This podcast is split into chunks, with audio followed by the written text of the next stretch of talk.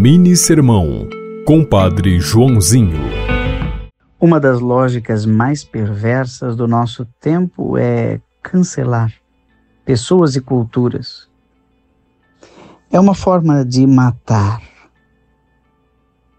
Já houve um tempo em que Jesus disse que nenhum profeta é bem recebido em sua casa, em sua própria cultura. Hoje, existem profetas rejeitados em sua própria igreja, em sua comunidade, entre os seus irmãos, que acabam sendo indiferentes ou mesmo assassinando a sua reputação. É um pecado mortal não matar. Se fôssemos reeditar o Decálogo, poderíamos talvez escrever nas tábuas da lei: não cancelar.